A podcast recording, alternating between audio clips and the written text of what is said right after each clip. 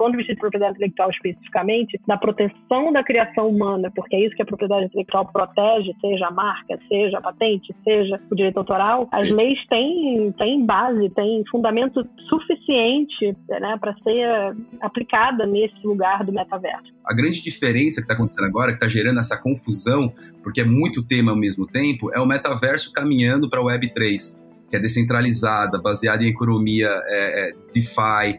Isso começa a gerar uma série de complexidades, medos, inseguranças, que, é, que faz o tema estar tá em voga, é o segundo passo para você entrar.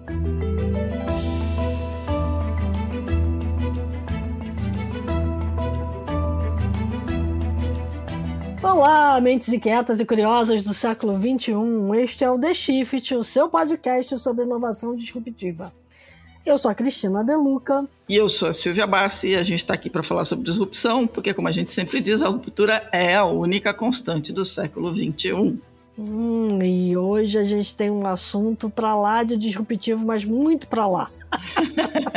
Tão para lá que ninguém sabe nem direito como é que ele funciona. É isso. O assunto de hoje é o metaverso. É, mas já vou avisando, a gente não vai esgotar o assunto porque ele é inesgotável a essa altura do campeonato, né? É, na verdade, quando a gente fala de metaverso, a gente está falando de, de metaversos, né? porque existem mais, existe mais do que um mundo virtual paralelo, embora né, todo mundo tenha levantado um pouco a lebre para isso quando no ano passado o Facebook anunciou o metaverso dele, depois veio o Microsoft é, propondo outras coisas, e a gente está falando aí de um cenário em que, é, basicamente, a gente está falando de um mundo virtual paralelo ao nosso mundo real, que você usa dispositivos especiais para visitar, ou seja, aqueles óculos de realidade virtual, no qual as pessoas são representadas por avatares, as leis da física, tipo gravidade, não existem, né? Você pode voar, você pode pular, e objetos virtuais podem ser comprados e trocados. E aí a novidade é por criptomoedas, por tokens ou por, pelas moedas convencionais. Quem joga Roblox, Fortnite ou Minecraft, de certa forma, está experimentando um meio caminho para o metaverso. É, porque são jogos em que você está imerso como um avatar, fazendo atividades, participando de batalhas e tudo mais. Esses jogos, eles e tanto o metaverso quanto esses jogos, eles têm um grande apelo, especialmente para as novas gerações. Estamos falando aí dos millennials, estamos falando da geração Z, que vem em seguida, e a nova, a mais nova, que é a geração alfa, né, de crianças de 0 a 12 anos. Para essa geração alfa e talvez para a Z, estar no metaverso é uma coisa absolutamente natural. Né? A transição entre o mundo físico e o mundo virtual, ela está quase inexistente. E, e, e, o que, que acontece? A gente tem que entender isso. Para as marcas, são tremendas oportunidades de participação, seja do ponto de vista de conexão com essas novas, esses novos consumidores, né? manter a conexão é mais um canal, seja para criar novos negócios. E aí a gente está falando de NFTs, a gente está falando de propriedades digitais que podem ser compradas, está falando das marcas poderem criar. Mas isso tudo é, traz desafios, tanto para você entender como está lá, quanto para você entender também que os riscos do mundo virtual, do mundo físico, eles também estão presentes no mundo virtual, como por exemplo propriedade intelectual, propriedade de marca, é, uso incorreto de marcas e de, e de produtos e vai por aí afora.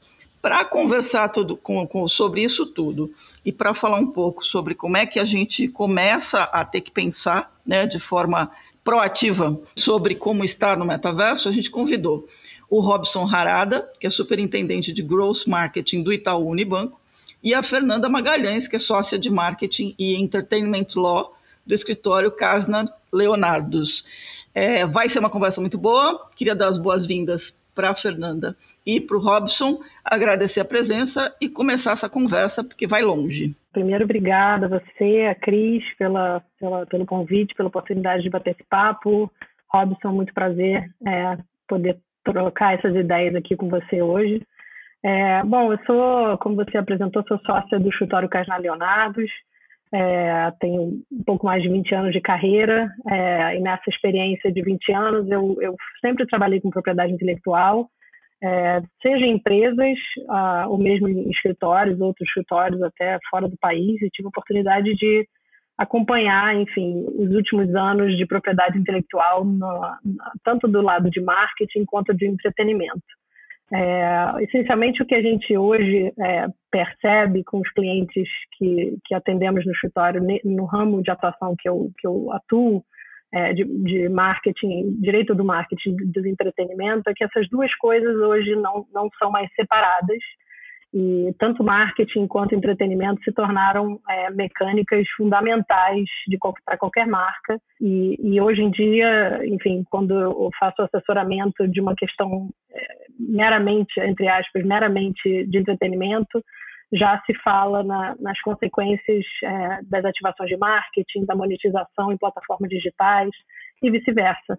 Então, hoje a gente atua muito é, no ramo com, com, clientes que atuam com influenciadores, no ramo do entretenimento de obras audiovisuais é, e mesmo das ativações mais real life é, de marketing, como promoções comerciais e ativações é, de marcas em geral e a gestão da propriedade intelectual dessas marcas para os clientes, com, com clientes brasileiros e muitos internacionais. Então, esse é um pouquinho do, do meu background. Super bacana. Área. Ela que diz assim, pode ou não pode. É, pode ou não pode. eu gosto é de moça... pensar, eu, eu, gosto de pensar que eu digo sempre pode. Pode, isso. Exceto, exceto em algumas poucas situações, é, por exemplo, como direito autoral, que são tão complicadas de achar o cinza, mas enfim mas eu prefiro me, me, ver como aquela que ajuda realmente a achar uma solução, desde que esteja todo mundo ciente do, do risco, né, do, do que a gente está fazendo. Muito é. Tá certo. Olá, pessoal, tudo bem? Olá, Fernanda, prazer falar com você também. Olá, Silvia, Cris. Bom, meu nome é Robson Harada, eu hoje sou superintendente de Growth Marketing aqui do Itaú, que significa eu toco algumas áreas aqui dentro, né, umas mais técnicas, como, a, por exemplo, a área de mídia, então, toda a parte de mídia é, e comunicação que tange aos canais on, off, branding, performance está tá dentro dessa cadeira. Martech, que cuida de todas as soluções de marketing technology. Digital Analytics também faz toda a parte de tagueamento, captura e governança de dados online dentro dos nossos canais. Área de growth como um todo, que olha a parte técnica para crescimento sustentável uh, dos nossos negócios. E tem uma, uma, um quinto elemento, que a gente também colocou dentro desse guarda-chuva, pensando muito mais uma perspectiva de construção de um longo prazo, crescimento, que é a nossa área de games e esportes, que agora tem né, caminhado e, e se consolidado também para ser uma vertente aqui, uma força propulsora dentro da empresa para fazer as conexões necessárias para a gente estar presente e entender a melhor estratégia de atuação dentro desse contexto que vem surgindo de metaverso que não é um contexto novo, não é um conceito novo. A gente já tem algumas experiências dentro de, de plataformas uh, uh, nesse sentido. Quando a gente começou a nossa iniciativa de games no ano passado, quando a gente se inseriu no Fortnite, iniciativas de Free Fire ou outros jogos que tem ali o seu Battle Royale é, ancorado dentro de um metaverso, que você tem seu avatar e você tem a sua forma de interagir lá dentro, né, uma, uma expressão de vida dentro de um mundo virtual. E para tentar não ser simplista, mas para tentar simplificar um pouco, né, um pouco desse fomo que está acontecendo em relação a, ao tema, né? Minha marca tem que entrar como, quando, é, tem que ter alguma coisa lá dentro, tem que experimentar. Com certeza tem que experimentar, com certeza tem que entender como entrar. Só que mais do que isso, né, para você, para eu tentar tangibilizar e, e, tentar acalmar um pouco esses ânimos, uhum. eu falo bastante aqui e, e, tá afora é, é, encarar o metaverso como um canal. Ele é um canal. Uhum. Ele é um canal de comunicação, é um canal de interação com o consumidor, né? Então, você tem ali um canal com suas características, com suas dinâmicas, e a grande uh, disrupção que está acontecendo agora é o metaverso que a gente via até então no Roblox, no Fortnite, no, falando alguns jogos que tem esses metaversos, né? World of Warcraft, o próprio Second, o Second Life, eles são metaversos que estão ancorados na, na, no que a gente chama de Web 2.0, que é a web que a gente tem ali um, um, uma dinâmica centralizada. A grande diferença que está acontecendo agora, que está gerando essa confusão, porque é muito tema ao mesmo tempo, é o metaverso caminhando para a Web 3, que é descentralizada, baseada em economia é, é, DeFi. Isso começa a gerar uma série de complexidades, medos, inseguranças, que, é, que faz o tema estar tá em voga, e é o, second, é, o, é o segundo passo para você entrar. Então, se você olhar isso como canal, entender a dinâmica dele como canal, como que eu me expresso lá dentro, como que eu agrego valor, né? Isso é o mais importante. Não adianta você colocar lá logo da sua marca lá dentro, ah, estou no metaverso, né? É como que você agrega valor dentro do ecossistema, como que você devolve alguma coisa, como que você participa dessa dinâmica.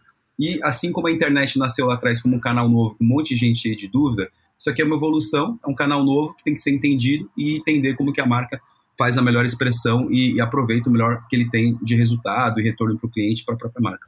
Boa. Perfeito. E aí você, adorei, aí você matou, matou o podcast, porque agora não tem mais o que perguntar. Não, tem muito o que perguntar, caramba. tô brincando, tô brincando. Será que Mas... eu posso pegar o gancho? Será Por que eu posso favor. pegar o gancho? Pode, eu já, já, já, já falou, porque eu adorei o que ele falou de que é um canal. É, e aí, quando ele falou, né, tem que se perguntar como entrar, como entrar bem, como povoar aquele espaço, como conhecer o canal e perceber as diferenças eventuais desse canal. E eu acho que quando eu penso no meu papel é, como jurídico, enfim, como alguém que aconselha um negócio a entrar no metaverso e em outras frentes que antigamente não, não precisavam ser virtuais, mas colocando o jogo lá para a internet, lá atrás, a gente falou de algumas plataformas que iniciaram há 20 anos atrás. É, e aí, enfim, esse mesmo olhar de como entro na internet, como, como abro um portal, como, como compro o meu domínio. Essas questões já existiam lá atrás e estão só uhum. se reformulando agora. Mas quando ele falou de canal, eu, eu pensei na seguinte analogia, é, do ponto de vista aqui do advogado avaliando o metaverso, né? Se a gente pensar que o metaverso muitas vezes é descrito como aquele espaço que a gente vai colocar aquele óculos de, de, né, de 3D e começar a passear por ali por dentro, eu faço esse mesmo exercício com a minha lente de propriedade intelectual. Uhum. Então, quando eu vejo um espaço de metaverso, quando eu vejo uma estratégia de metaverso é, de uma marca ou de um, de um criador de conteúdo, começam a, a, a pular na minha tela aqui virtual de propriedade intelectual várias questões é, que para mim são sensíveis e que eu, eu diria que devem ser, quando o Robson falou, né, começar a conhecer a plataforma, o canal, para começar a mapear como entrar bem, entrar é, mais, mais adequadamente, para mim, exatamente esse o ponto da participação do jurídico, de um advogado, de, um, de uma assessoria jurídica sobre essa entrada no metaverso. Quer dizer, o advogado de propriedade intelectual vai poder apontar é, o, o, que a gente chama dos do's and don'ts, né? Onde, o que, que é problemático, o que, que não é, onde está a oportunidade perdida em termos de, de, construção da marca, do ponto de vista jurídico mesmo. É, e eu acho que eu só queria pegar esse gancho para dizer que, para reforçar o ponto do Robson de que essa, esse começo, esse, esse brainstorm mesmo, é muito importante, especialmente é, considerando as questões de propriedade, propriedade intelectual é, e eu encorajo muito os meus clientes a envolverem seus advogados, ou jurídico interno ou externos, é, a participarem desse processo, porque se economiza muita, muita dor de cabeça lá na frente se, se a lente jurídica estiver passando nesse momento de ideation aí do projeto. Boa. Muito bom. É, vou pegar um gancho aí também do Robson, é, dos dois, na verdade, né? Porque quando a gente olha para esse mundo todo, e aí eu pulei logo aqui quando eu falei para Silva, calma, calma, tem muita coisa para perguntar. Sim, ele falou de DeFi, aí eu pensei logo em monetização. Você falou em, em propriedade intelectual. É, tem uhum. a questão de todas as proteções, né? Proteção de dados, proteção de marca, uhum. é, tudo isso dentro uh, do, do, do, metaverso, é, quando a gente olha ele como mais um canal, da mesma forma que lá atrás eu dizia assim, a internet é exatamente um espelho do que a gente tem fora, o metaverso também, né? Então, é, não somem os problemas porque você está no metaverso. Né? E, e aí eu queria perguntar para vocês assim, como é que começa quando a gente pensa como marca, é vou fazer uma ação no metaverso, qual é a melhor forma de começar essa ação? Eu vou trazer um pouco da nossa experiência. Para ingressar, o menos é mais, né? A simplicidade, é, a forma mais simples de fazer, porque pensa assim, existe uma série de pensando a gente dentro do ecossistema de finanças, né? A gente é um banco, né? Então uhum o nosso papel na sociedade, entre diversos outros, que a gente tem papéis de causa, papéis institucionais, né, o, que o Itaú representa, mas vamos pensar na questão do nosso core. A gente é uma empresa financeira e o que a gente provê para a sociedade são soluções financeiras, é, objetivando gerar conveniência, devolver tempo para as pessoas e fazer com que elas tenham aí um, um um, uma relação com, com, com, finanças através das nossas plataformas e conseguir gerar conveniência para elas. Legal, isso tudo feito no mundo real, já está estabelecido, né? já, todo mundo já sabe como funciona o sistema bancário, o sistema financeiro e tudo mais, e grandes evoluções acontecendo no mundo físico. Né? Quando a gente vai para o metaverso, a nossa opção primeira, é entender como que eu entro lá como marca para gerar uma experiência, para me expor e para estar tá lá com o com, meu branding, né? Mas isso é um primeiro passo. Então, o primeiro passo é você conectar a sua marca lá. A gente fez uma ação no final do ano, por exemplo, que foi uma ação de integração de mundo físico e, e, e digital, que a gente estava uma campanha que era o 2022 uma palavra, que a gente pedia para os influenciadores fazer uma mensagem, qual era a sua palavra para 2022. A gente levou isso para mídia exterior, abrigo de ônibus, relógio, né? E aí a gente viu a oportunidade de falar, por que não pegar os influenciadores de gamers e fazer eles dizerem seu 2022 uma palavra e colocar em outdoors dentro do metaverso. Ali, por exemplo, foi o servidor do Cidade Alta, que é um servidor que é, é da, da Loud, que é um parceiro nosso. Fizemos uma integração, expusemos a marca, gerou conversa e tudo mais. Bacana. Qual que é, qual que é a complexidade, né? Olhando agora o universo de finanças, por exemplo. É, isso é uma forma de fazer, é bacana, porque você entende a dinâmica do processo, você entende como funciona esse determinado servidor, você entende como que as pessoas é, recebem a sua marca, você começa a conectar a sua marca com essa audiência. Mas, para a gente, de fato, fazer algo que vai fazer diferença na vida das pessoas, a gente tem que estar integrado no ecossistema econômico disso é, na transação, é, encurtando, gerando conveniência. Isso não é rápido, isso não é simples, não tem resposta para isso. Então, cada marca ela tem que achar sua verdade dentro do ecossistema. Uhum. Eu acredito que a nossa verdade está muito dentro de a gente conseguir gerar conveniência dentro dessa cadeia. Porque se você pegar um, um vou dar um exemplo, um Decentraland, um Sandbox, um X Infinity, tentando trazer aqui ou metaversos ou jogos play to earn. Uhum. Para você poder dar naquela economia, você comprar um token lá dentro, tem uma cadeia exaustiva para você chegar até lá. Entre N plataformas que você tem que mandar dinheiro para um lugar, para outro, etc e tal, para você conseguir é, é, chegar no produto final que é o token. Então, a, a, o interessante né, para marcas e, e empresas de finanças como um todo é entender esse ecossistema, essa cadeia de valor e como que otimiza, como que gera valor, como que gera conveniência. Isso não é rápido. Né? Então, é, é, é muito uma questão de conectar minha marca, pode ser um ótimo passo, e conectar a verdade do meu segmento dentro desse ecossistema. Né? E, cada, e cada segmento vai ter a sua verdade. Por exemplo, a Nike, por ser vestuário, ela encontrou uma forma de expor os seus produtos lá dentro, é, fazendo que você consiga comprar o produto através de uma experiência que você aconteceu dentro do metaverso. Bacana, uhum. tá na verdade dela. E aí cada segmento faz isso. O exemplo do McDonald's brilhante que eles fizeram agora nos Estados Unidos, dentro de um, de um metaverso você consegue fazer o pedido do seu, do, da sua refeição e ele entrega na sua casa. Né? Então, é uma integração físico-digital sem é, interromper a experiência do usuário lá, gerando conveniência para ele dentro da verdade daquela, daquele segmento. Então, essa é a questão, uhum. encontrar a verdade e vão ter mais complexos e menos complexos, né? Perfeito, Robson. Mais uma vez, super concordo com o que você colocou e nesse âmbito de da, da, da, verdade de cada marca, né? A marca Itaú é uma marca benchmark, na minha opinião, em termos de comunicação do seu branding. É, e aí, voltando para o que, que precisa pensar para entrar no metaverso, eu acho que nem todas as marcas têm o amadurecimento e maturidade que uma marca como Itaú tem em relação ao seu branding, seus elementos ativos ali visuais. É, e eu acho que essa é, uma, é um ponto a ser observado se você, se uma empresa, se uma marca está considerando entrar no metaverso. É não deixar a sua identidade visual para trás só porque vai entrar no metaverso e ali dependendo da plataforma, existem limitações de alguma, alguma natureza com relação a cores ou formas, logos, o que for. Então, acho que essa é a primeira recomendação mais macro. É, e até diria que, mesmo para quem não está pronto para começar no metaverso, já, já tenha, de repente, um plano traçado de business model e tudo mais, o fato é, eu não me lembro agora quem, quem comentou isso aqui, acho que foi você, Cris, que disse que é é, que é mais um, mais um espaço, né? Não me lembro agora a expressão que você usou, metaverso. E, e, é exatamente isso. As marcas têm que começar a monitorar a, presen a, sua, a presença de suas marcas nos portais.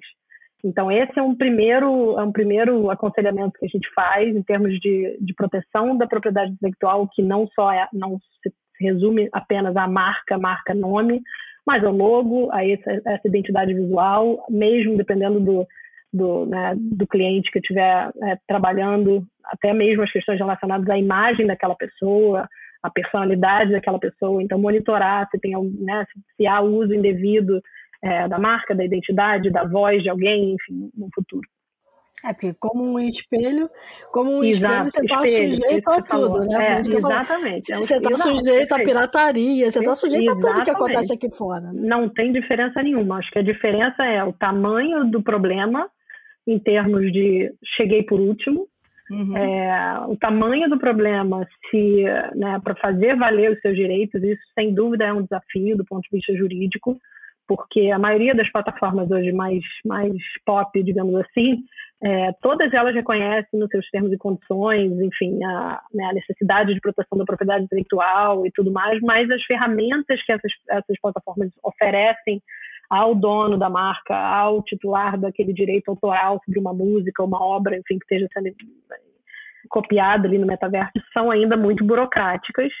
É, e assim como, por exemplo, se a gente olhar de novo lá para trás, no tempo do YouTube, no tempo do, até dos marketplaces, como o eBay, nos anos 2000, é, que também tinham lá as políticas preto no branco, no papel, mas tinham mecanismos muito fracos e, e, e ao longo do tempo, essas plataformas que eu acabei de citar, mas todas as outras, no mundo aqui, eu digo real, que né, se limitava ao site, ao uso da internet como um instrumento, é, hoje já não tem mais esse tipo de, de problema. Então, hoje você consegue fazer é, a, a, o enforcement, que a gente diz, numa, de uma música com um robô dentro do, né, dentro do YouTube e você consegue derrubar é, é, essas uhum. Então, no metaverso, esse é um desafio, fazer valer os seus direitos. Mas do ponto zero, eu acho que as marcas, as, enfim, criadores de conteúdo como um todo, têm que passar a, a, a internalizar que o monitoramento é muito importante, até para você poder decidir o que fazer, criar uma estratégia de, de enforcement mesmo, de, de takedown. Perfeito. Bem bacana. É, então, é, quando eu olho para o, o Robson foi ótimo no começo, porque ele lembrou bem que essa a gente não está falando mais da Web 2.0 só, né? Quando a gente pensa em Roblox, nesses outros jogos, e aí dá para incluir até o Minecraft, né? Que são jogos que estão envolvendo muitas novas gerações é, a gente está falando ainda da 2.0, mas quando a gente começa a pensar naquele, naquele lugar lá que as pessoas vão ser avatares, vão comprar coisas virtuais, né?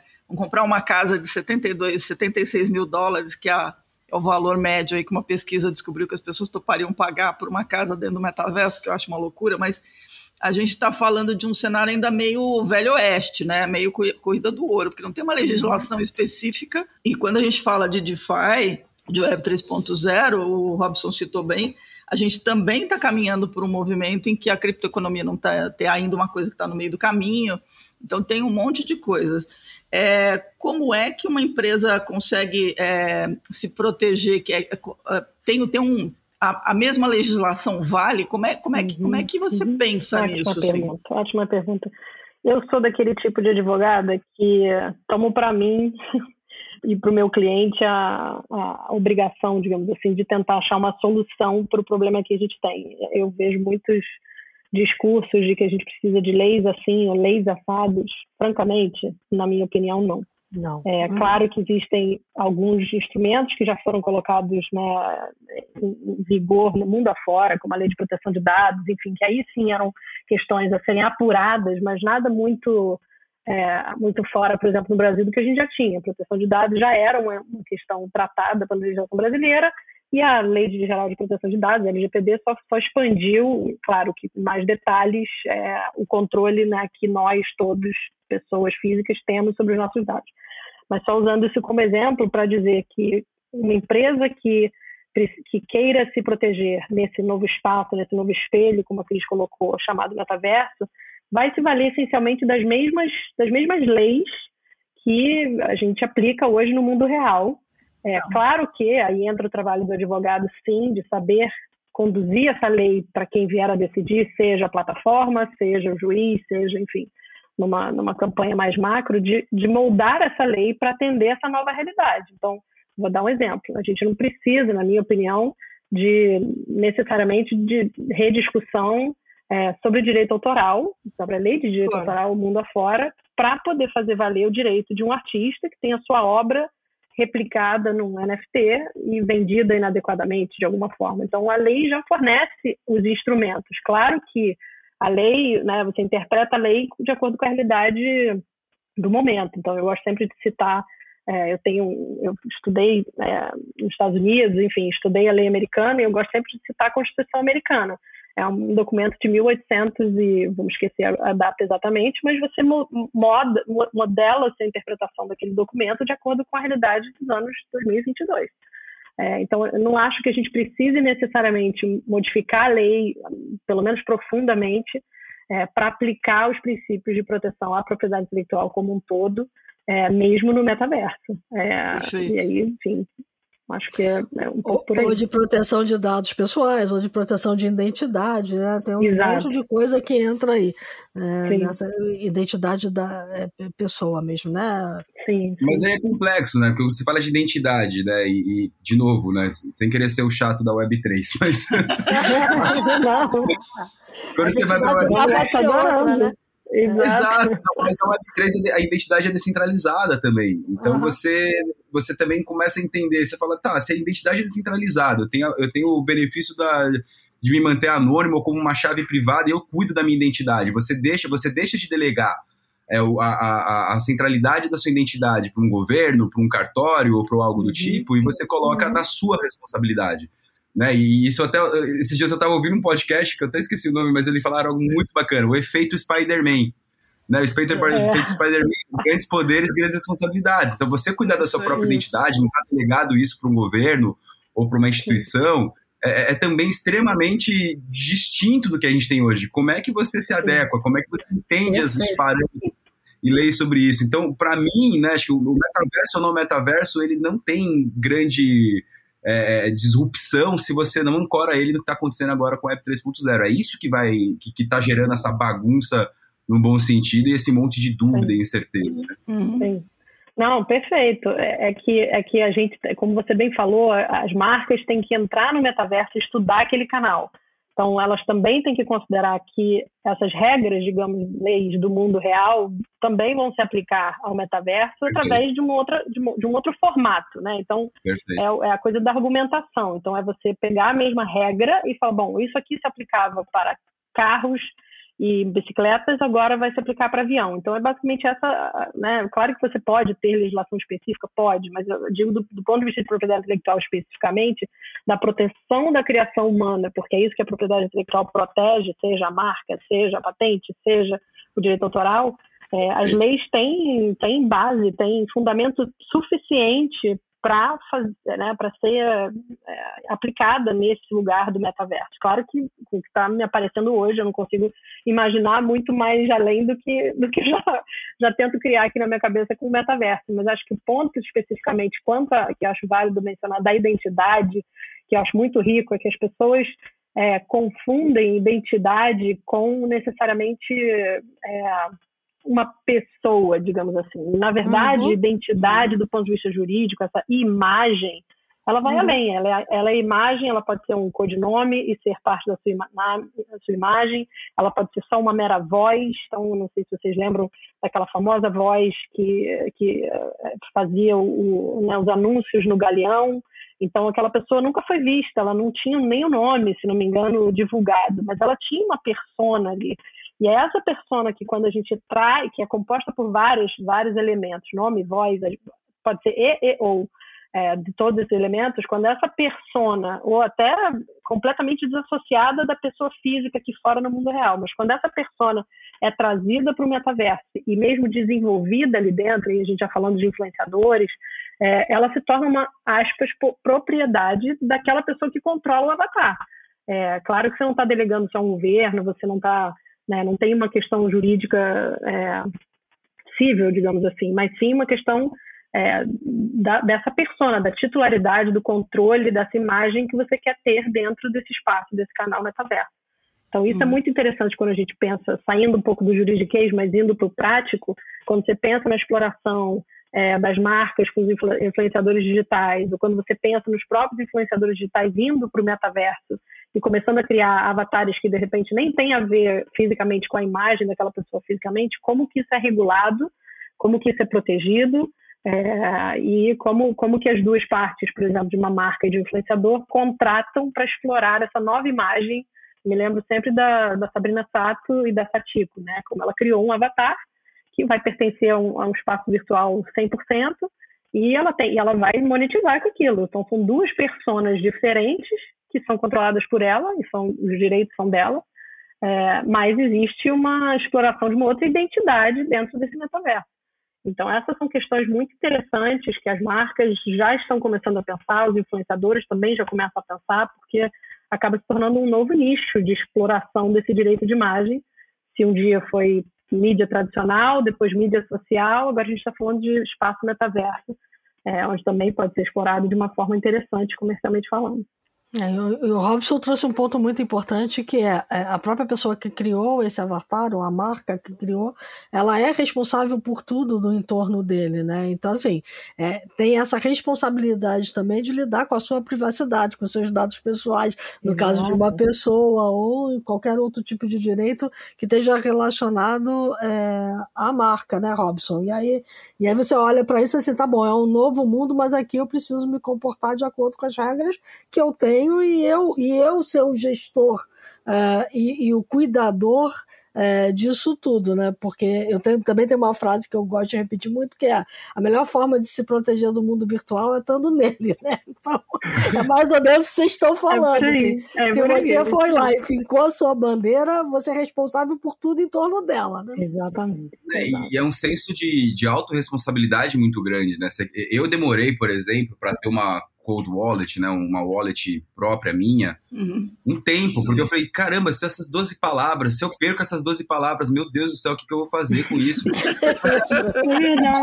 são tantas senhas, né, 12 palavras, meu Deus. Eu não lembro nem uma senha do meu e-mail, imagina 12 palavras. Aí você pega e você fala, não, eu vou ser esperto, vou guardar aqui num bloco de notas em cloud. Os hackers já têm script para navegar em tudo que é cloud de pessoas e, e, e entender que tem algum documento, alguma coisa que tenha característica de 12 palavras e roubar suas chaves. Então, meu, literalmente, o ideal é você guardar um papel de pão mesmo. Não, num caderninho. Assim. Voltamos pro real, voltamos pro cofre. Só não esquece, só não esquece de avisar para a família onde está aquilo, né? Porque... Exato, é muito, é muito, é muito diferente, né? Né? Ah, exemplo, vamos pegar o caso jurídico aqui, né? Que a gente tem, tem um especialista. Ah, o fulano achou minha chave na rua, pegou e levou o dinheiro. E aí? É, é. Juridicamente, como é que você julga um negócio desse, entendeu? É muito, é. é muito complexo, é muito complexo. É porque a descentralização, como diz você, também sofre o efeito Spider-Man, né? É. Total. Porque tudo descentralizado tem um ônus ali nessa história. Mas eu acho que tem uma questão eu estava aqui pensando, tem uma série da Apple TV chamada For All Mankind, eu não sei se vocês assistiram, que é, que é uma revisitação da corrida à Lua, em que parte do princípio que os russos pousaram na Lua primeiro, que os americanos não conseguiram, e depois tem uma guerra. E aí tem uma questão interessante que é assim: quem é o dono do espaço na Lua?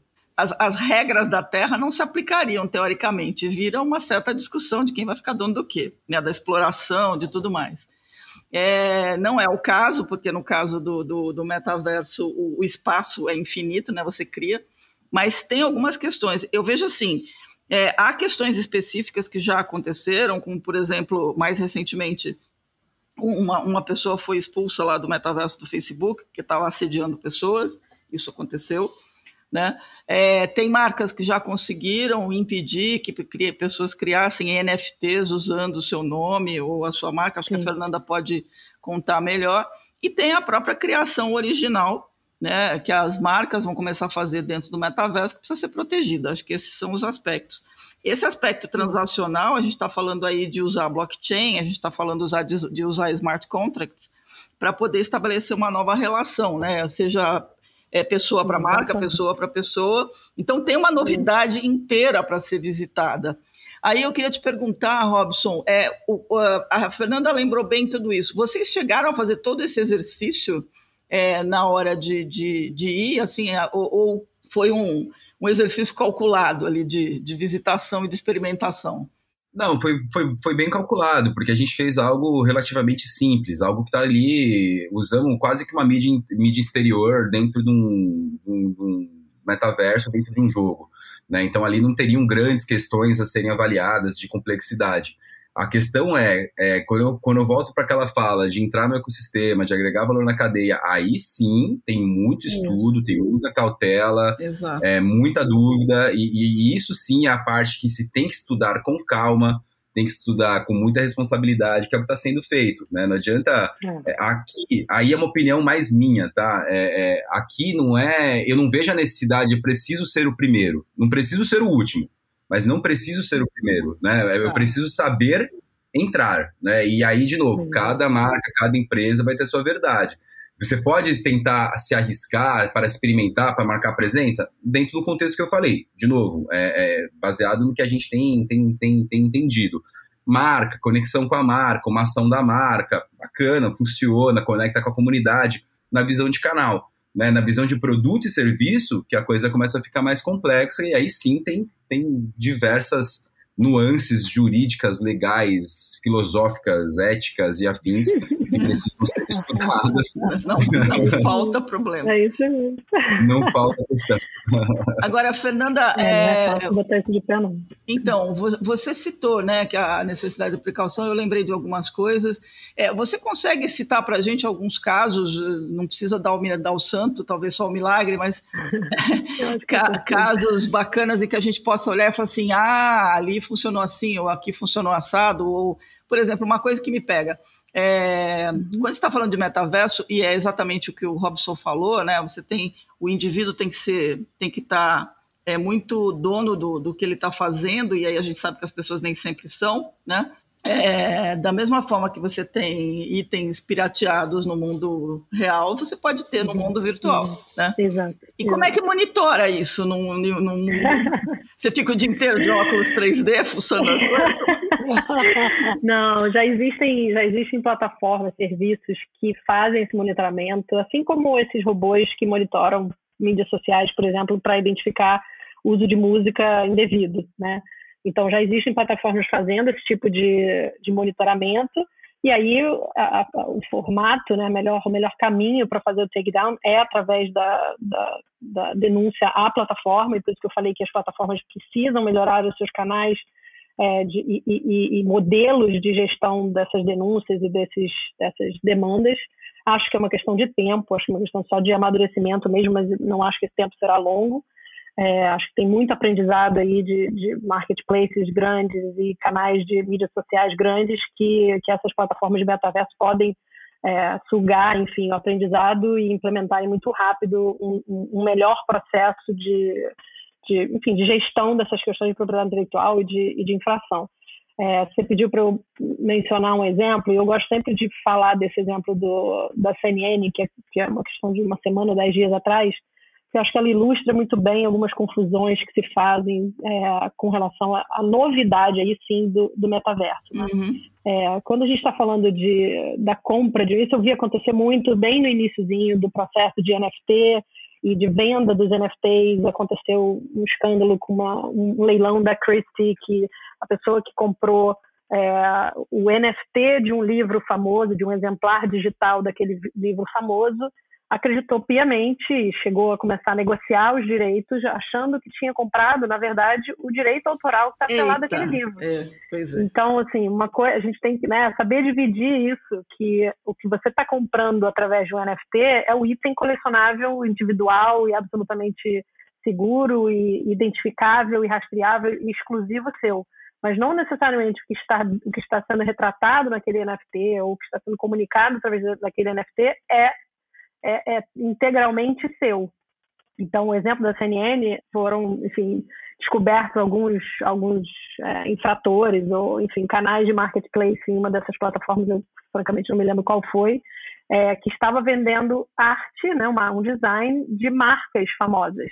Eita. Dentre elas a, o logo da CNN. E as pessoas que estavam comprando, obviamente desavisadamente, achavam que aquilo ali era dava a elas o direito de usar o logo da CNN onde eles quisessem. Em qualquer outro segmento de negócio, o que fosse, que a pessoa estava comprando o direito autoral daquele logo, que também tá. existe, né, por ser um, um, design. E não o NFT em si, que era aquela arte daquela pessoa. É, então, as marcas e a, a, a, CNN conseguiu derrubar essa, esse marketplace desse infrator, enfim, tirou várias, várias infrações. Então, existe sim já um processo para fazer o takedown, existe já como eu disse, é, é, né, a, CNN, nesse caso, se valeu dos direitos de propriedade das leis atuais de propriedade intelectual, é, acredito que isso tenha sido feito nos Estados Unidos. É, no caso do livro da Christie, também o autor da obra, do livro em si, disse: não, não é porque você comprou o NFT que você pode sair por aí transformando o meu livro em filme, por exemplo. Não é um direito que está atrelado ao NFT, é um, é um uhum. outro set de direitos, é uma outra configuração. Você comprou o item, é como né, eu vou na livraria e compro aquele livro. E não o direito autoral para fazer do livro um, um filme. É, então existe muita confusão dos. Acho que essa, esse é um ponto interessante sobre o metaverso, sobre a estrutura de blockchain e NFT. Não, como o NFT é uma coisa né, nova aí sim na tecnologia, de como a gente pode é, atribuir essa exclusividade da, da, do item, as pessoas acham que estão comprando o que está ali dentro, e não necessariamente esse é o caso. Então, esse é um, esse é um primeiro olhar. A, a sensação que eu tenho é que a gente só está é, agregando complexidade num processo que ainda não não estava bem é, amadurecido na cabeça dos próprios usuários da internet. Então, exato, você estava falando sobre essa questão do logo da CNN, eu me lembrei é, das empresas que vendiam fontes é, inspiradas nos logos, na, na, logomarca de determinados produtos, né? E, e, tinha gente que achava que podia usar aquela fonte que foi criada para a Coca-Cola para criar a marca da empresa dele, né? E assim, exato, assim, não pode, né? exato. né? Porque não. tem um pensamento ali por trás de como aquela exato. fonte foi concebida. Enfim. Sim, é uma arte é uma arte. Então, assim, a gente vai só botando coisa, eh, camadinhas né, nessas Exato. complexidades. Aí eu queria acrescentar é. mais uma, porque nessa analogia que vocês fizeram da Web 3.0 com a Web 2.0, quer dizer, então, assim, o home space é, que a gente olha dentro do metaverso, ele seria o equivalente às páginas e perfis. A gente pode olhar assim, com a diferença que no Home Space eu vou poder receber pessoas, e aí eu tenho outros tipos de é, responsabilidades. Exato. Exato. É, do ponto de vista jurídico, sim. Se você estiver fazendo uso do teu espaço no metaverso, fazendo um paralelo como minha página pessoal, meu, meu Instagram, enfim, para fins é, pessoais e não comerciais, você pode receber as pessoas enfim, no seu espaço e, e aquilo se torna meramente dentro dessa exceção de, do uso pessoal. O quando isso se torna comercial é que vai ser muito, muito sensível de determinar. Então, por exemplo, há alguns poucos, 5, 7, 10 anos atrás, é, os canais de influenciadores também eram páginas, aspas, meramente pessoais. E de uma hora para outra a gente começou a perceber né, que os influenciadores não mais bebiam aquela bebida ou andavam naquele carro simplesmente porque eram seus carros de verdade, eles estavam mostrando a sua vida. Na verdade, passou a ser uma mecânica de publicidade. E aí isso é regulado, é regulado pelo CONAR, é regulado pelo é, Defesa do Consumidor e daí por diante. Então, é o momento que isso se torna, que passa de, um, de uma situação pessoal para um momento comercial, é que a gente, eu não tenho realmente visibilidade para nem para exemplificar é, isso ainda como vai acontecer no metaverso ou está acontecendo. Eu já vi situações de uso claramente pessoais e aí o outro extremo claramente comerciais, mas essa, esse nuance ainda não, eu ainda não consegui ver não. E aí eu faço uma pergunta para o Robson. Essa ação que vocês fizeram, você teve que negociar com cada dono de espaço no metaverso para colocar lá o seu outdoor? Não, nesse caso era em cima do servidor da Cidade Alta, que é um servidor de roleplay que eles usam uh, baseado na plataforma do GTA, né, do Grand Theft Auto. E lá eles têm o, o, controle do ecossistema. Então foi ali uma negociação única com, com o parceiro que faz a representação dessas ações. Porém, uh, o que está acontecendo agora? Ah, vamos, vamos, vamos dizer que eu quero pensar simples, quero que minha marca esteja dentro do contexto de algum metaverso ou de algum game, ou de algum game que é um metaverso. É, estão surgindo uma série de iniciativas e empresas agora que começam a entregar mídia de maneira programática, né, da mesma forma que a gente entrega um banner em display né, num, num uhum. site de notícia, uhum. você consegue entregar isso em uma rede de diferentes jogos ou jogos com metaversos e afins, em colocando sua comunicação em outdoors dentro desses jogos. Então isso é uma forma simples de você fazer através de uhum. quase que fosse um broker, vai? Tá. Você para tentar simplificar. Uh, no caso da nossa ação, da ação que a gente fez, a gente negociou com um parceiro só e lá eles tinham o controle dos pontos aonde seriam inseridas a comunicação. Não, tem um, uhum. não, era, não era uma negociação é, é, granular, né? Tá. Uhum. Agora, Perfeito. Robson, é, é, a gente está falando, e aí eu queria pegar pelo lado do growth marketing e desse cenário que você deve estar tá se preocupando, a gente está hoje vendo o metaverso presente para pelo menos três gerações com certa força, né? Os millennials, a geração Z e agora já a tal da geração alfa, né, que é de crianças de, que uhum. hoje tem entre 0 e 12 anos, né? É, e a geração alfa, ela é completamente digital, né? Eu me vi uns 10 dias atrás conversando com o filho de um amigo que tem 6 anos e ele estava jogando é, o Minecraft E ele foi me mostrar o que, que ele tinha criado. Ele foi lá, criou um golem, depois criou uma parede, é, uma parede de lava que o golem não podia passar. Eu falei, pô, mas aí você não vai passar. Ah, não, eu posso porque eu estou protegido. Então ele está falando de, de, de um ambiente que é assim, ele, ele, ele desafia até as leis básicas da física, né? que dirá para ele já, essa lei já não existe mais. Né? Não, ele, não, você pode voar, você pode, você pode passar pela coisa de lava. Você está teletransportar. E tal. O mindset é. muda mesmo. E aí é uma geração que vai comprar mais coisas digitais do que coisas físicas, e aí começa aquela história de, em vez do direct consumer, agora tem o direct avatar e tal. Como é que vocês estão olhando isso? Como é que você olha para esse essa relação marca-consumidor olhando para o futuro? Eu, eu, penso que tem dois, dois aspectos interessantes aqui, né? Quando se fala de geração, né? Ah, por que, que lá atrás o Second Life não vingou? Alguns, alguns motivos, entre eles conexão, hardware, software, uhum, experiência uhum, do mundo. Mas aí, para mim, esse argumento só não para de pé. Porque se eu pensar em, em software e, e, qualidade de experiência, o Minecraft é um bando de quadradinho Isso. tosco. Exatamente, que a cabeça da gente não consegue alcançar aquilo que um moleque de 5 anos alcança. Exato, e eles estão lá super se divertindo. X Infinity, que é um play to earn também, é um jogo com qualidade uh, muito aquém. Qual que é a grande questão? Que é por isso que a coisa agora tá, tá, tá, tá desse tamanho, tá escalada. Na nossa geração, é, eu, eu, acredito que nós estamos em gerações uh, similares uh, e próximas, é, não era socialmente aceito uma pessoa ficar ali o dia inteiro emergido dentro de um computador, um metaverso, um jogo e tudo mais. Uhum. Você tinha ali questões contra isso, né? Os pais, a sociedade, não, mas não é, não é normal uma, uma pessoa, uma criança ficar X horas emergida dentro de uma outra realidade. A geração que está aqui agora, tanto a, a Alpha como a própria Z, eles já nascem dentro desse contexto, ou seja, já é socialmente aceito. Vou dar um exemplo de um, de um colega de trabalho que um dia falou para mim que o filho dele tomou banho, de um, era no final do dia, o filho dele tomou um banho, se arrumou, passou perfume, menina de 12 anos, e aí sentou na frente do computador, colocou o headset e entrou no Fortnite, aí ele, o que você tá fazendo, filho? Ah, eu, eu tô indo no aniversário. Ah, mas você não me falou nada. que coisa. Você não me falou nada, eu não sei quem que era. Não, não, pai, é aqui em casa mesmo, eu vou fazer aqui do Fortnite. E o menino tomou banho.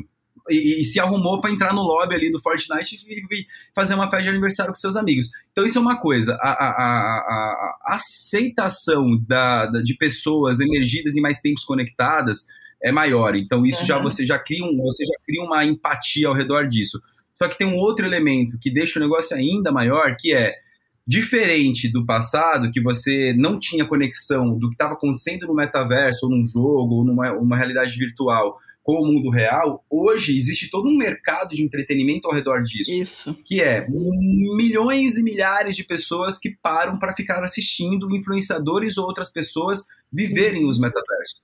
Né? Pessoas que assistem conteúdo sobre Fortnite, sobre Minecraft, sobre Cidade Alta, sobre N outras plataformas, que faz com que você tenha a possibilidade de jogar né, de participar, a possibilidade de você estar somente assistindo, ou seja, você aumenta a capilaridade disso e coloca isso nas conversas da vida real, uhum. e a capacidade de você ter uma economia, né, e aí entra o terceiro ponto do, dos NFTs e dos tokens, é totalmente nova para uma geração que já nasce aprendendo essa economia. Para mim, por exemplo, que sou uma pessoa relativamente é, interessada, instruída, tem dia que eu apanho aqui que nem, que nem não sei nem explicar, para eu fazer aqui as transações, eu estou é, pensando como profissional de marketing, né? Eu entro em todas as plataformas, eu trado, eu, eu tento entender cada plataforma, cada wallet, cada carteira, cada token, cada vez que E a gente apanha. Apanha, mas apanha muito. Mas a, a geração que está aí agora, eles já estão entrando já com esse contexto, já entendendo que o V-Bucks que é a moeda que roda no Fortnite, que ainda é centralizada, é uma moeda virtual, que aí o deparo daquilo para um token, um jogo descentralizado, é quase a mesma coisa. Então, a geração já nasce com uma outra cabeça. E aí a gente, como profissional de comunicação, eu não tenho como pegar uma pessoa da geração alfa e colocar no meu time para trabalhar. Isso não pode, né?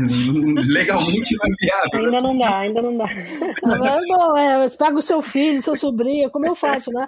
Eu pego a minha sobrinha da geração alfa e, e, fico prestando atenção no que ela está é fazendo. Então... Perfeito, perfeito. É isso. Você tem que observar e simular como que se você estivesse na, na, na cabeça dessas pessoas e observar. Eu tenho três sobrinhos novos, eles são minha fonte de estudo, porque eu vejo é tudo que acontecendo. Com certeza. E, e, aí você começa a fazer os depares. Então a grande diferença é, como profissional de comunicação, é, sinto te dizer, se, se você quer entrar nesse ecossistema, nesse tipo de iniciativa, você tem que estudar e tem que participar, tem que ter as contas, tem que ter as wallets, tem que fazer os, os swaps, tem que fazer farm, tem que fazer stake, tem que entender toda esse, essa dinâmica para você de fato falar, beleza, quando eu for colocar minha marca aqui, eu vou pensar em fazer isso, isso, isso através dessa e dessa feature, possibilidade, caminho, porque se você não tiver esse conhecimento, você vai sempre somente vai fazer a ação que você coloca a sua imagem, sua comunicação lá dentro de um, de um, de um ecossistema. E tá tudo bem se você quiser fazer só isso, tá tudo certo. Mas se você quer dar o próximo passo, você tem que ter um conhecimento profundo da geração e de todo o ecossistema ao redor. Porque se você não conseguir unir essas duas coisas, você não vai ter legitimidade no que você vai fazer. Sensacional. É, eu, eu concordo com você. Não tem mais jeito. Ficou muito complicado ser profissional de marketing hoje, não ficou, não? Demais, demais. É cada dia uma coisa nova. E não é só de metaverso, né? Toda a parte de plataforma, de martech, de veículos de comunicação, de, é, é, é muito, é, é, muito tema, assim. É, é um é um desafio estar tá, tá conectado, antenado e, e, e, plugado e se aproveitando de tudo que está rolando no sentido de inovação, plataforma, ferramenta, solução e contexto, né? É, eu diria que é um desafio para o jurídico também, né? Porque a gente está falando de um mundo em que, de fato, é, antigamente a gente dizia assim: você não deve surpreender as pessoas quando entram no seu website, né? Porque elas querem que tudo esteja no mesmo lugar. Agora a gente está no mundo que é o seguinte: as pessoas não querem ser surpreendidas negativamente em relação à transparência dos processos, o tratamento de dados. É, elas querem estar, tá eu, eu, detesto essa palavra, mas vou falar, empoderadas. Então, assim, é. no fundo, no fundo, marcas, é, todo mundo que está trabalhando com esse universo precisa olhar para esse mundo onde as pessoas querem ter o poder, elas querem se sentir imbuídas desse poder e de decisão se eu vou fazer, se eu não vou fazer, e, e as marcas têm que colocar isso na mão delas, né? Então, fazer o produto está muito mais complicado, na minha opinião. É. É, comunicar não, não pode ser mais vertical, ele é horizontal, né? E eu digo isso até mesmo do ponto de vista jurídico. As pessoas não esperam mais é, pegadinhas, é, não esperam mais propagandas, é, né? de novo, voltando para o mundo dos influenciadores, a propaganda de que você não sabe se a pessoa de fato tomou aquele, aquele shake emagreceu ou não. Quer dizer, uhum. isso, isso sempre existiu, né? a vontade e as regras para que essa propaganda velada não acontecesse sempre existiram mas com a mecânica da, da, da, mídia social isso tomou um outro um outro um outro porte uma outra um outro impacto na cabeça das pessoas na vivência das pessoas e a reação foi imediata então é isso mesmo é, são são demandas sociais que eu acho que as marcas, eu vou dizer até mais do que marcas, criadores de conteúdo como um todo, Isso. precisam estar antenados para, enfim, e, e, acho que o ponto que, que o Robson falou, né, do, da comunicação, o que, que é ser um marqueteiro hoje em dia, é, passando por entretenimento, não é mais marketing push-out né, de comunicação, é entretenimento como um todo, na né, experiência daquela marca no entretenimento. E por isso que, enfim, essas, essas questões se, se encontram lá na frente em propriedade intelectual, porque tudo que se faz em comunicação é propriedade intelectual, tudo que se faz em entretenimento é propriedade intelectual, e o metaverso é exatamente isso. Eu, eu sou fascinado com esse assunto, exatamente por ser apaixonado pela pelo assunto propriedade intelectual e, e fico encantada com, enfim, a forma como marketing consegue juntar essas, esses pontos e, eh, enfim, e criar mais e mais oportunidades para as marcas e para os conteúdos. Eu Muito legal. Muito bom. Olha, é, eu por mim ficava mais umas duas horas falando, mas a gente já, já estourou o programa aqui. É, então, eu queria. Temos um baita programa, com certeza. Acho que dá para a gente pedir repeteco para vocês várias vezes aí ao longo do ano, mas eu queria super agradecer o papo agora. E queria propor a gente passar para os insights. Vamos lá? Vamos.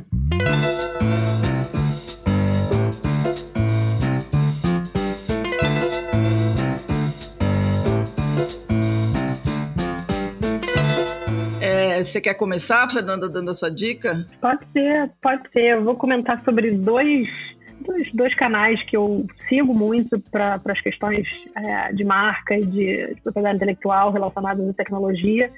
Um deles é o MIT Review, que eu sigo pelo, pelo Instagram e tem muita informação interessante. Eles casam muito as questões jurídicas com as questões de tecnologia e de, de branding mesmo, de, de conteúdo.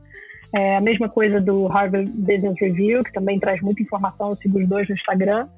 É, e aí vou mencionar duas, um TED, a gente falou aqui mais, mais cedo sobre TED, The Future of an Immersive Metaverse, do Arthur Saikov, se eu estiver falando corretamente o nome dele, é, que fala muito também das tecnologias e dos desafios é, dessas novas tecnologias em termos é, jurídicos. É, e acho que por último eu só puxei esse livro aqui porque está na minha lista de, de observação para quando sair, quando for lançado, eu conseguir comprar, que é o The Metaverse and How It Will Revolutionize Everything.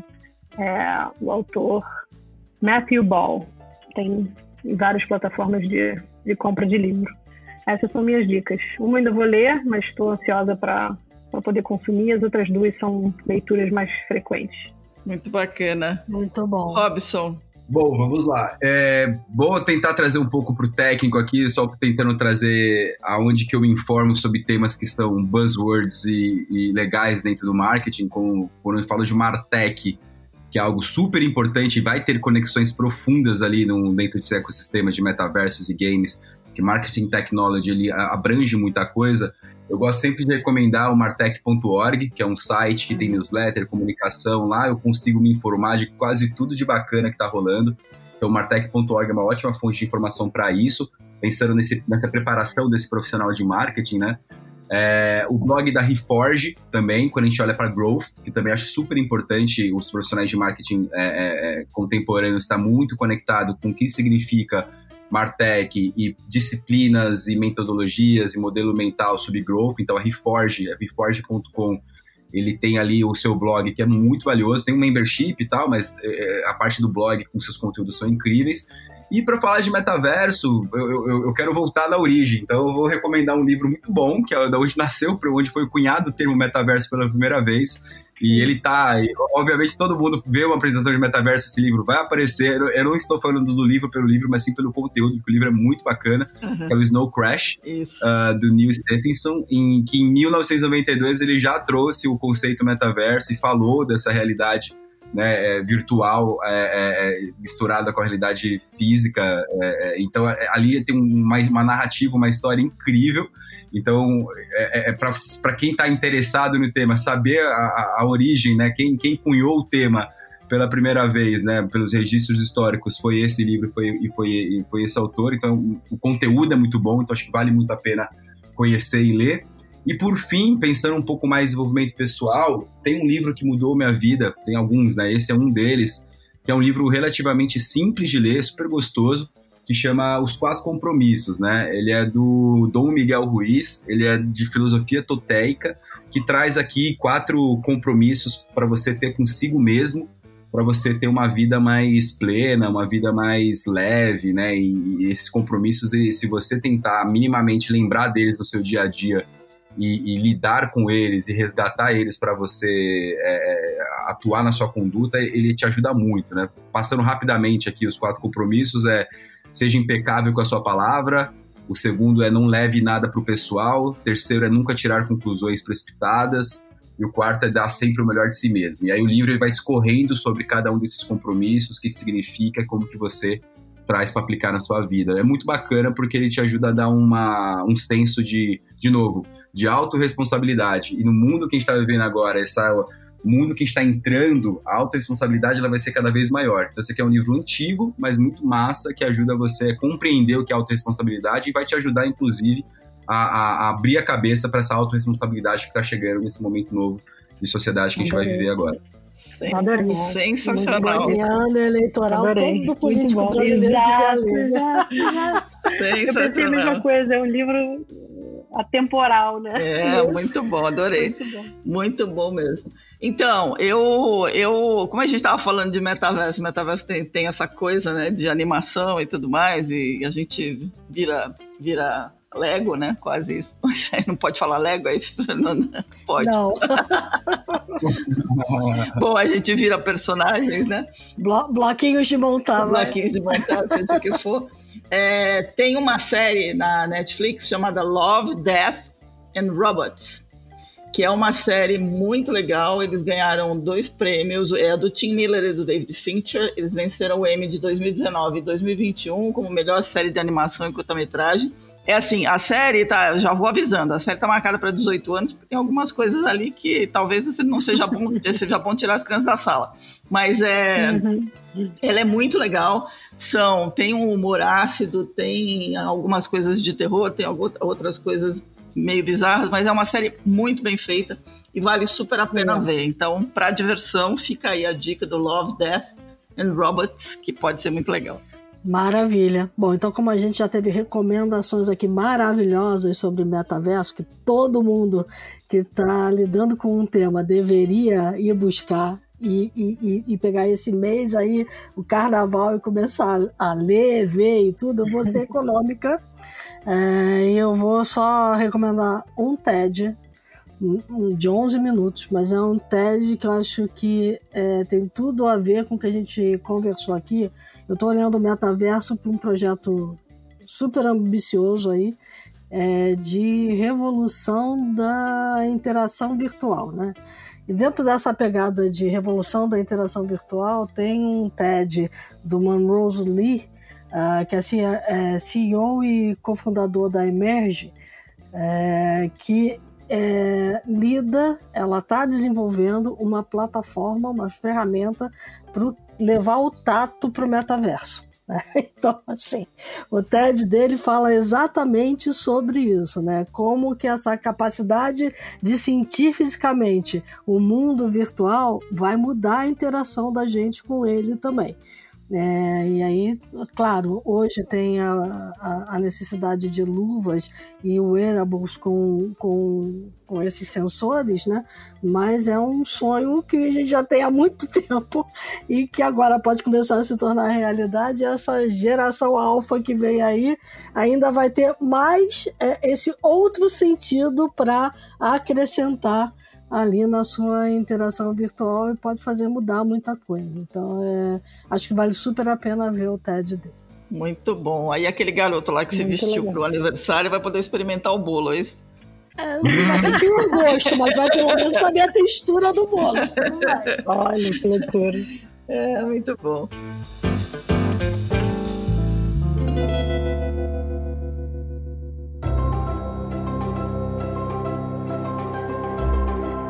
Ok, gente, muito obrigada de novo, Robson, Fernanda, obrigada mesmo, foi muito bacana, acho que os insights foram maravilhosos. A gente queria agradecer de coração aí o tempo de vocês e, e esperar que vocês voltem outras vezes. Com certeza, super prazer. Obrigada a você, Silvia, Cris, Robson, super prazer. Eu que agradeço, foi um prazer e muito divertido também. Obrigado pelo espaço. Super, gente, obrigada. Bom, para quem nos acompanhou, dicas, elogios, críticas, sugestões, news.theshift.info.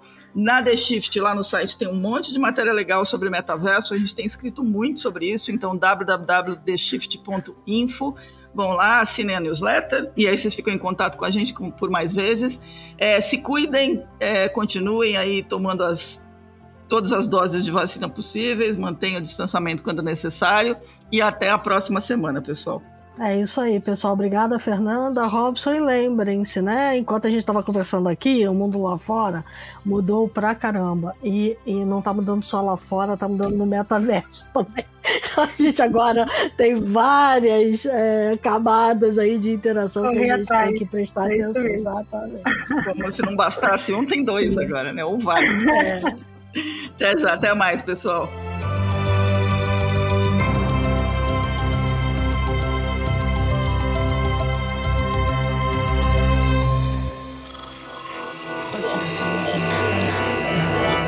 Esse podcast é, é apresentado por b9.com.br.